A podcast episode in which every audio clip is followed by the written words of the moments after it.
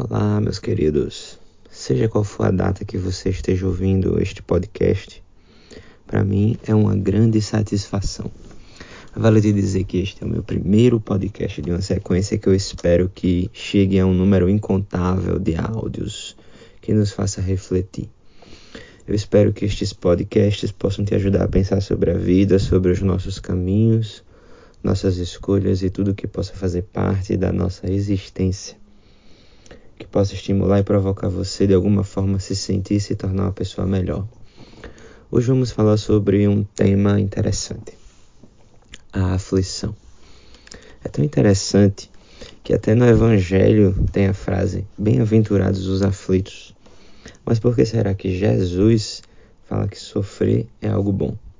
O que será que o sofrimento faz conosco?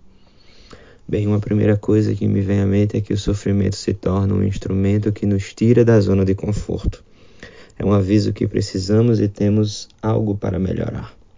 Como uma dor que aparece avisando que tem algo de errado com o corpo.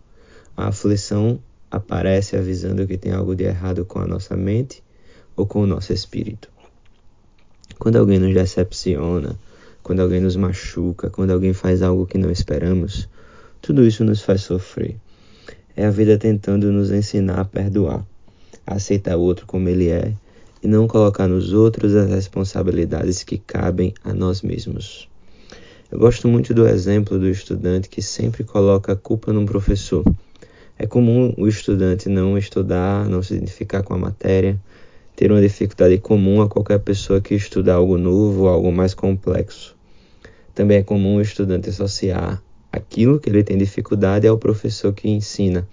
Isso porque ele não consegue admitir que o problema está presente nele mesmo. Daí prefere transferir a responsabilidade para algo, neste caso, para alguém, de uma coisa que ele mesmo deve resolver.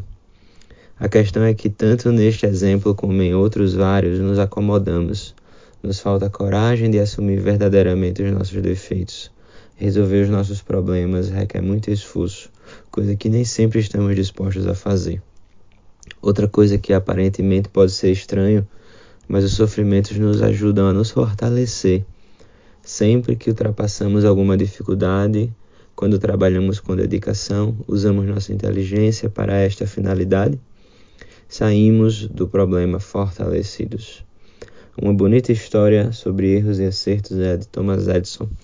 Diz a lenda que ele fez mil tentativas erradas antes de descobrir a lâmpada. E quando foi questionado sobre isso e por que não desistia, ele respondia: Eu não cometi mil erros.